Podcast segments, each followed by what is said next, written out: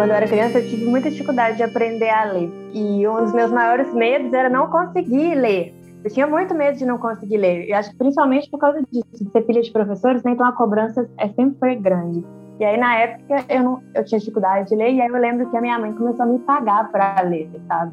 E aí, ela me pagava, ela me dava dinheiro para eu ler. Só que aí eu comecei a gostar de ler, gostar de ganhar dinheiro também. Mas aí ela começou a sacar que eu estava gostando de ler, e aí, e aí ela falou assim: não, agora chega, agora você já conseguiu o que eu queria, você já conseguiu, você já entendeu que o negócio é bom, não precisa, né? Mas é uma história muito engraçada, porque eu acho que assim, eu acho que vale super a pena. Assim, paguem para os seus filhos lerem e aprenderem a gostar, né? É super engraçado isso, né? Porque imagina a cena. Você é professor, seu filho não tem dificuldade de aprender a ler, você paga e ele, no final, no final das contas, eu trabalho com escrita, né? Então, assim, é, é curioso. Uma boa história não termina no ponto final. Ela continua na vida de cada um de nós. Eu bati um papo com a comunicadora Paula Assis sobre um livro bastante intimista que a fez lidar melhor com os próprios sentimentos. Eu sou o Thiago Lee e essa é a História Além da História. Eu sou a Paula, eu sou mineira, mas eu moro em Campinas. Eu sou gateira, ciclista e eu gosto de dizer que a minha formação é em comunicação e a minha deformação é em literatura. Eu trabalho como redatora em agências de publicidade. Eu escolhi o livro Mutações da Liv Woman. Foi um livro que eu li três vezes. Foi o único livro que eu li três vezes. E das três vezes que eu li, ele, ele sempre me surpreendeu de alguma forma, assim. A primeira vez que eu li, eu tinha 18 anos. Esse livro já tinha sido publicado há 30 anos. E é curioso porque o meu lance com ele, eu acho que ele, ele me ensinou um pouco na prática a diferença entre solidão e solitude, sabe? Foram várias descobertas. Eu não conhecia a Liv Woman, eu conheci ela através do livro. Ela é atriz, diretora também. Ela foi casada com Ingmar Bergman, que é um cineasta famoso. E eu só fui ficar sabendo disso é, por meio do livro. Eu não sabia nem quem era ela, sabe? Eu colhi esse livro porque ele estava na estante dos livros da minha mãe.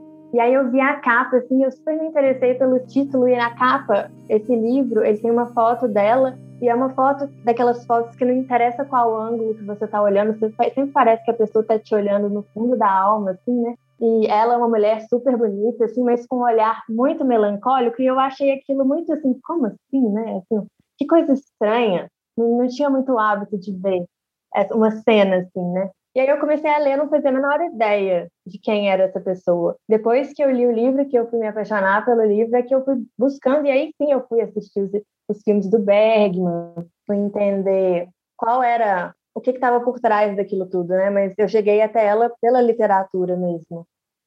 Então, essa, essa época que eu descobri o livro, eu estava no terceiro ano Paula era uma adolescente cheia de certezas quando leu Mutações pela primeira vez. E ver uma mulher tão bem sucedida como a Liv Ullman, com tantos dilemas pessoais, mexeu bastante com ela. É uma situação semelhante a quando a gente cresce e descobre que nossos pais e nossos ídolos são seres humanos que nem a gente. E naquela época a internet era bem ruim, só tinha um computador em casa, né? Então a gente tinha que dividir o computador com todo mundo. Então, pelo menos o único jeito que eu, que eu tive de me alienar nessa época, a hora que eu não queria estudar, era lendo, né? Eu falo alienar, mas no fundo leitura nunca é para alienar, né? Mas é porque era muito, era uma imersão, na verdade. No caso desse livro, foi uma imersão, foi uma fuga da realidade muito gostosa de, de fazer. Eu acho que é uma leitura que ela, ela me permitiu ter uma percepção diferente do tempo, assim, sabe? Era, era numa época que eu tinha 18 anos, é uns 12 anos atrás. Então, assim, não tinha muito esse, esse debate é, do lugar da mulher na sociedade igual tem hoje. Então, assim, ela discutia de uma forma muito franca o lugar dela enquanto uma mulher que era artista, que era mãe, que era esposa, é, e todas as, as vulnerabilidades que ela tinha, sabe? E é muito curioso porque é muito ambivalente também. Você imagina assim, ah, é uma mulher rica, branca, muito inteligente, muito bonita, mas ela tem muitas questões existenciais e ela, ela é muito honesta mostrando tudo isso, sabe? Então, na época eu fiquei surpresa de pensar assim, nossa, uma pessoa famosa, assim, se escancarando com tanta franqueza, eu fiquei encantada com esse livro.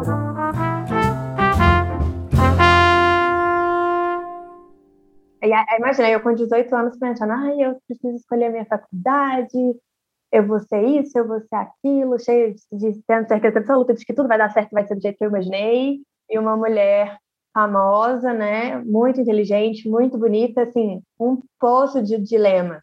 Então aquilo foi tipo, um contato com uma, uma humanidade universal, feminina, igual eu, eu te falei. A gente não tinha muita noção de que era feminismo naquela época. Né? Ninguém falava de feminismo naquela época, né? Ela fala muito a questão de, de autoestima, de culpa, de maternidade. E aí, eu, hoje em dia, eu fico pensando assim, gente, eu li isso há 12 anos atrás, ninguém falava disso, mas ela escreveu isso há, há mais de 30 anos atrás, há 40 anos atrás. Então, assim, se para mim, na época, foi uma surpresa encontrar com esse tipo de leitura, eu fico imaginando para a época que ela publicou mesmo, o tanto que não deve ter sido bom, ou ao mesmo tempo assustador para outras mulheres. Eu não acho que seja uma leitura super de boa, todo mundo vai gostar. É muito existencialista, né? E é essa hora que a gente fala assim também, né? Ela, ela casou com quem, né? Como que ela não seria existencialista? Eu acho que esses, esses questionamentos que ela faz sobre, sobre os papéis sociais, né? Assim, sendo uma mulher artista, mãe, esposa, é, uma pessoa que vai ser entrevistada. Naquela época, esses questionamentos e o jeito de estranheza que ela falava disso é, me deixou muito à vontade. Acho que eu sempre me senti um pouco esquisita também, e eu sempre gostei de escrever, então isso era meio que tipo assim, nossa, quero ser amiga dela acho que ela me entende, né? Ou então, de quando ela falava do próprio casamento dela com o Bergman mesmo, que era um casamento bem tumultuado, bem cheio de altos e baixos, do lado dela, de quem escreve sobre o que ela estava vivendo, ele parecia ser uma pessoa muito difícil, e o fato deles trabalharem juntos parece que devia também dificultar o casamento. Então, assim, era, era curioso também ver isso de fora, assim eu acho que o que eu mais me identifiquei foi na questão das, das ambivalências, porque assim, ela, ela amava muito uma coisa, mas aquilo também causava muito estranhamento. Eu acho que eu tinha 18 anos e na época muito jovem e muito sem entender várias coisas do que eu estava sentindo. E eu acho que na época eu não tinha muita consciência de que a vida é a máxima ambivalência, né? Então, assim, eu acho que quando a gente é adolescente, pelo menos essa é a lembrança que eu tenho, a gente tem muita certeza absoluta das coisas, né? quando eu li, tive mais contato com essa questão da ambivalência, de que uma coisa pode ser boa e ruim ao mesmo tempo, de que, né, aquilo foi meio que assim, ai, mas como assim, né, como assim? Como assim ela não tem certeza das coisas que ela está sentindo, né?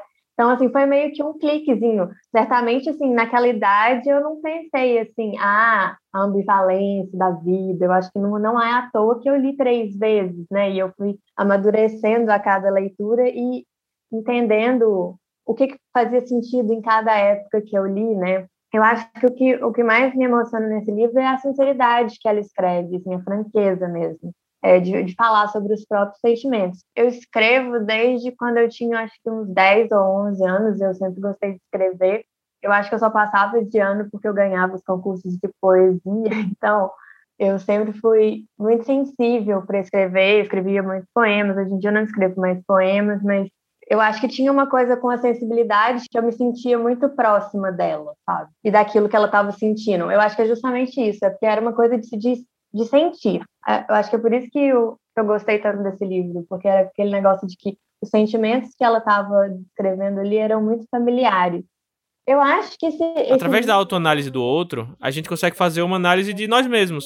E foi isso que Paula fez nas diversas vezes que ela leu o livro. Era como se a Liv fosse uma velha conhecida dela. É uma leitura muito aconchegante, assim. Das três vezes que eu li, todas elas eu conseguia pescar umas coisas diferentes que tinham muito a ver com as coisas que eu estava vivendo na época ela fala muito da solidão, de como que a vida dela era tinha essa coisa muito ambivalente de que ela era uma atriz de filmes que tinham críticas assim que, que eram super aclamados. Ela era muito bonita, ela era casada com um homem importante, mas ela sentia um vazio tremendo, assim. Não, não chega a ser uma coisa. É eu acho que é uma melancolia meio saudável e normal de quem é artista, né? de não se deslumbrar tanto diante do sucesso. No final das contas, ela estava sempre num, nos dilemas e nos impasses, muito de quando ela estava trabalhando, ela estava longe da filha dela quando ela estava com a filha dela, ela tinha a sensação de que ela deveria estar trabalhando. Uma coisa muito comum né, na vida adulta, que a gente meio que estranha e não se adequa muito ao tempo. É uma dificuldade de, de entender o que, que, o que, que é certo e o que, que é errado. E no final das contas, eu acho que conforme vai passando o livro, e eu acho que esse é o livro, para mim, é tipo um, o exercício dela de autoconhecimento, assim, a leitura de si mesmo mesmo eu gosto de pensar que é quase uma legenda do inconsciente. Aquilo parecia muito ser uma terapia. Eu não lembro, mas eu acho que ela não deveria fazer terapia na época, mas aquilo funcionava como uma análise de si mesmo, né? E conforme vai passando as páginas, assim, a gente vai percebendo que ela vai se enriquecendo um pouco interiormente e se tornando mais amiga de si mesmo. Então, assim, ela se sente confortável em ter consciência de que ela não sabe de tudo e de que ela vai ter que viver com dúvidas. E isso é muito legal, porque, assim, quando eu falo que eu, que eu descobri um pouco a diferença entre solidão e solitude, porque mesmo nos vazios dela, a gente se sente tão à vontade de pensar assim, nossa, que pessoa tão humana e que escreve isso de uma maneira tão poética e assim, tão intenso e vai. Eu não gosto de fazer essa comparação porque não tem como comparar uma coisa com a outra, mas eu acho que quando a gente pensa, por exemplo, em Clarice Lispector, que ela, ela vai muito fundo e de repente ela pega um detalhezinho de uma coisa muito superficial. Então, assim, é como se você fosse num mergulhos dentro da leitura, que hora você vai lá no fundo, hora você respira. Então, assim, são ritmos diferentes, tem muito a ver com, com sentimento. Eu acho muito denso, mas ele não é denso o tempo inteiro. Ele, ele, ele dança em ritmos diferentes, assim. E muito legal também porque o fato dela ser atriz e diretora também, rola um pouco de metalinguagem nos vários níveis de arte que ela que ela trafega, né? Então, assim, quem conhece e gosta do Bergman, né,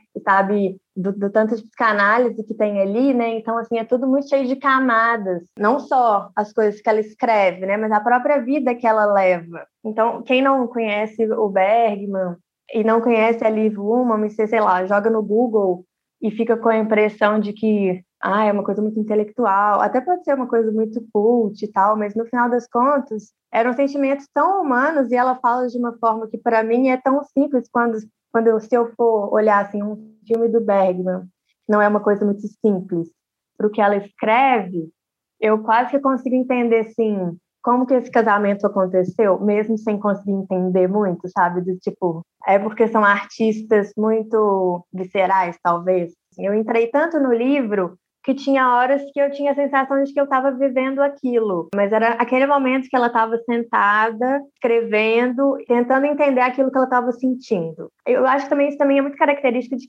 de quem tem o hábito de escrever livremente, fazer diário, Acho que quem tem esse tipo de, de hábito tem mais afinidade com esse tipo de leitura. O livro ele tem umas doses de mal-estar, sim, mas você se sente tão à vontade com o mal-estar que ele não incomoda. Por isso que eu gosto de dizer que o entendimento da diferença de solidão para solitude, né? Porque assim, não, não é ruim, é agradável.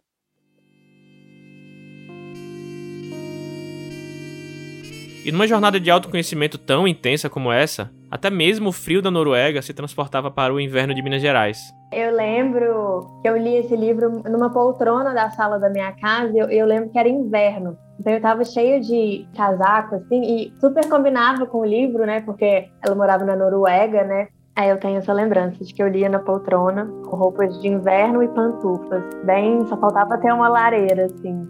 Então, assim, era, era meio que entrar no mood do, do lugar que a autora está, né? E eu acho que a lembrança que eu tenho também, tem uma parte do livro que ela tinha separado do Bergman, mas eles estavam fazendo um filme juntos. E aí acho que eles estavam em casa, uma casa do lado da outra, né? Ela estava comendo pão com geleia, assim, e ela fala que da janela da, da sala dela dava para ver o que, que ela estava fazendo, né?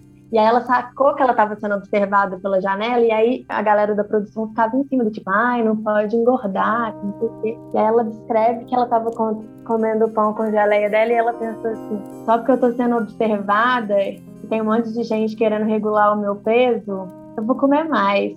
porque eu quero. Então, assim, eu acho, eu acho muito curioso isso, porque eu lembro muito isso. Não, não era exatamente assim, né? Mas a lembrança que eu tenho disso é isso. Eu tenho muito isso, às vezes, quando eu quero comer mais, eu fico pensando assim, ai, mas será? Mas por quê? E aí eu lembro disso, não, é porque eu quero. No livro é muito curioso porque ela faz isso para provocar mesmo. Eu acho que é porque quer e porque sou eu que mando no meu desejo, né? E depois disso também eu, às vezes que eu ia comer torrada com geleia, a torrada com geleia nunca mais foi a mesma depois dessa parte do livro, né?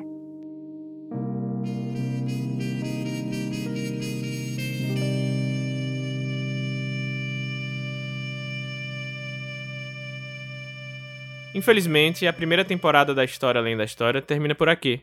Eu gostaria de agradecer imensamente a todas as pessoas que aceitaram ser entrevistadas e a todo mundo que ouviu até aqui. Se você gostou dos episódios, mostre para um amigo, para uma amiga, comente nas redes sociais e, se possível, nos apoie em catarse.me barra curta ficção, para que a gente possa viabilizar uma segunda temporada em breve. Um abraço e meu muito obrigado a todos vocês.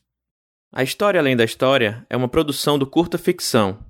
Eu sou o Thiago Lee, roteirista e editor. As informações dos livros citados e créditos de trilha sonora podem ser encontrados no post do episódio. Arte de capa por Jonathan Marks e transcrição do episódio por Tom Borges. Se você está ouvindo pelo feed do Curta Ficção, considere assinar também nosso feed próprio. É só procurar por A História Além da História no Spotify e em todas as plataformas. Até a próxima!